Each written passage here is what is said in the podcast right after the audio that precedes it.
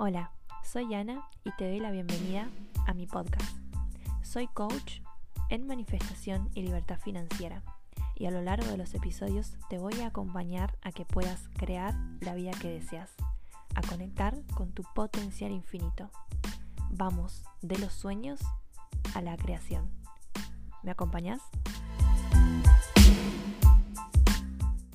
Feliz día, magnéticos. Hoy quiero que en este episodio charlemos sobre cómo influyen nuestros vínculos en la manifestación. Me suele pasar de que me escriben en Instagram y me dicen, tengo ganas de manifestar tal cosa, pero mi pareja es muy negativa, mi familia me boicotea, mis amigos tal cosa. Entonces es como, ¿hasta qué punto le damos poder al, exterior, no? ¿Y, ¿Y qué tan cierto es que influyen o no influyen en nuestras manifestaciones? Si vamos a, hablar como de un lado más teórico, por decirlo de alguna manera, en realidad nadie tiene poder sobre nosotros más que nosotros mismos. Es decir, que por más que tengamos en el exterior personas que nos envidian o que nos dicen ciertas cosas, si nosotros confiamos en lo que estamos haciendo y que eso ya es nuestro, podemos lograrlo. Y ha pasado porque yo he leído muchos libros de mentores o de personas que eran pobres y se hicieron millonarias, porque me gusta mucho leer sobre las mentes millonarias. Y, aún así con un vínculo donde había mucha pobreza o mentalidad de carencia, esa persona salió a, a, flote, ¿no? Esa persona lo pudo lograr. Entonces son como demostraciones de que sí se puede. Pero yendo o llevándolo al lado más cotidiano, sí es cierto que muchas veces nos vemos influenciados, pero no porque ellos le dejemos quizás que tengan ese poder, sino porque nosotros mismos no terminamos creyendo en nuestra manifestación. Es como que hoy te diga, mira a tu alrededor y busca algo que sea de color negro. Y lo vas a mirar. ¿No? Color negro o color blanco. Y vas a mirar, por ejemplo, yo acá enfrente tengo unas zapatillas que son de color negro. Y yo confío que esas zapatillas son de color negro y que son mías. Y puede venir alguien en el exterior y me diga, no, pero esas zapatillas son verdes. Y yo le voy a decir, no, son negras. No son verdes, son negras. Pero fíjate que el verde es más... No, son negras. Y yo estoy convencida de eso. Pero en cambio, si yo dudo, ¿sí? Ah, puede ser que quizás sean verdes también. Es como que no estoy 100% segura, ¿no? Y eso nos pasa cuando no estamos 100% seguros de nuestra manifestación. ¿Por qué puede pasar? Porque quizás sintamos que no somos capaces, que no podemos, que realmente es mucho para nosotros, que a otras personas les va mejor, que eso eh, es muy lejano. Y me ha pasado muchas veces el sentir de que yo no podía ser creadora de contenido porque em, me acuerdo, pero calcado, acuerdo que alguien de mi familia me dijo, vos vas a ser creadora de contenido, pero si tenés, haces estas cosas en la casa, sos mamá, ¿en qué tiempo vas a crear contenido? O sea, eh, busca un trabajo que sea como mucho más tangible y listo. Encima, crear contenido.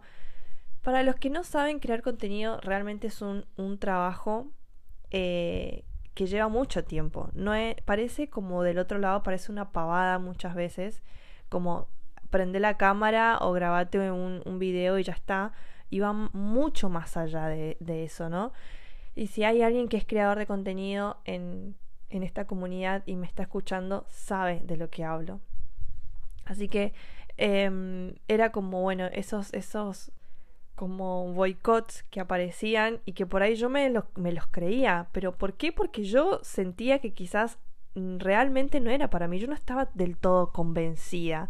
Pero cuando yo me convencí de que yo podía lograr eso, no me importó más los comentarios de la afuera. Entonces, ¿cómo influyen nuestros vínculos en la manifestación? Influyen en la medida que nosotros no trabajamos en nosotros mismos. Ah, Big Bang mental influyen en la medida en que nosotros no trabajamos en nosotros mismos. Porque cuanto vos más trabajas en vos, menos te va a influir el afuera. Porque te pueden decir que no podés, te pueden decir que es muy difícil, te pueden decir que tenés que sacrificarte. Pero si vos te conoces, conoces lo que sos capaz de lograr, lo que sos capaz de hacer, poco van a influir en vos. van a influir mucho más tus voces mentales, tu energía y lo que vos confías, tu fe, que el afuera. Entonces, fíjense que si manifiestan algo, manifiesten algo que en este momento se sientan capaces de sostener aún en las críticas.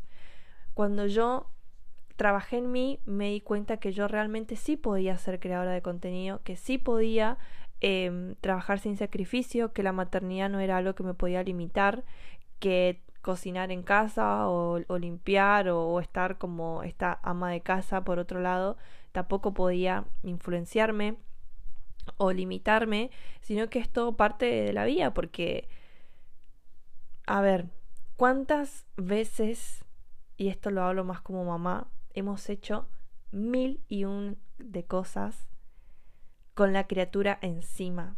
Y me vas a decir que no vas a poder hacer estas otras cosas, me decía yo, ¿no? Como esto de, dale, o sea, todo lo que hiciste, todo lo que lograste, todo lo, el, el parto, las inyecciones, eh, los análisis, eh, el, el dar la teta, o sea, realmente no vas a poder con esto, no te subestimes. Y, y fíjense que hoy por hoy soy creadora de contenido, o sea, fíjense cómo aún teniendo críticas alrededor, yo lo pude hacer. Y muchas veces esas críticas me motivaron aún más para decir, seguí diciéndome nomás que no puedo vas a ver cómo yo te voy a demostrar que sí puedo, como eh, que empecé a tomar esas críticas como una motivación para demostrar que esa persona estaba equivocada o que esa persona me estaba subestimando o que esa persona no se estaba dando cuenta del gran poder que tenía yo. Y cuando yo lograba hacer lo que esa persona me había dicho que no podía, yo decía, toma, o sea, sí lo pude, te estoy demostrando una vez más que puedo. Entonces, hay que también empezar a ver cómo dejamos que nos influyan esas, esas voces o ese afuera, ¿no? Esos vínculos. Y lo siguiente es que también si seguimos teniendo vínculos que no nos suman, ¿para qué seguir teniéndolos si realmente no están aportando nada nutritivo a nuestra vida? Muchas veces nos cuesta esto de soltar lazos, ¿no? De cortar lazos. No porque eh, llevamos una amistad hace muchos años, porque es eh, mi familia, porque esto, porque el otro. Y realmente em, a veces cortar lazos por un tiempo al menos, hasta que uno se sienta como más empoderado y que no influya tanto el afuera, o incluso bendecir y enviar luz a esa persona, o hablarle desde, otro, desde este otro lugar también, mira, lo que vos me decís no me está aportando, Así que prefiero que no digas nada, porque si lo seguís diciendo me voy a tener que retirar. Como poder manejar esta, esta conversación mucho más amena, mucho más amorosa, pero sin ir, ir, al ataque, ¿no?